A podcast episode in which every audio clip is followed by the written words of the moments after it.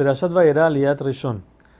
Como dijimos la semana pasada, Abraham vino, se circuncidó, se hizo el Brit Milá. Al tercer día, que es el día donde dicen que más duele, a Kadosh Baruj Hashem se le presenta a Abraham para visitarlo.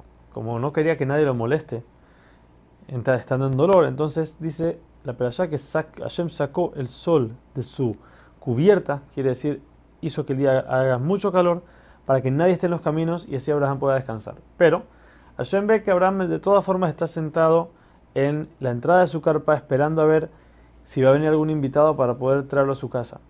Cuando ve que Abraham está buscando a quién invitar, entonces Hashem le manda tres ángeles para visitarlo. Ahora, estos ángeles tenían cada uno una misión. El primero era avisarle que iba a tener un hijo. El segundo venía a curarlo y el tercero a destruir a Amorá. Cuando Abraham los ve, los llama para que vengan y estos, mostrando que no quieren molestarlo, hacen como si se van a echar para atrás, por lo que Abraham corre a buscarlos. Él los trae a la casa y le lava los pies, dice la allá, porque Abraham pensaba que eran idólatras, que se aposternan al polvo de sus pies, como dice Rashi. Por eso trajo agua para limpiarle los pies. En ese momento mandó a Sarah a hacer pan, les trajo manteca, les trajo leche, les trajo lengua con mostaza, que era algo muy buscado en esos tiempos. Los ángeles, aunque no comen, se hicieron los que comían por respeto a Abraham. La Torah nos dice que el pan no fue traído, dice Rashi, ya que Sara se impurificó, por eso el pan no pudo servirlo con las otras comidas.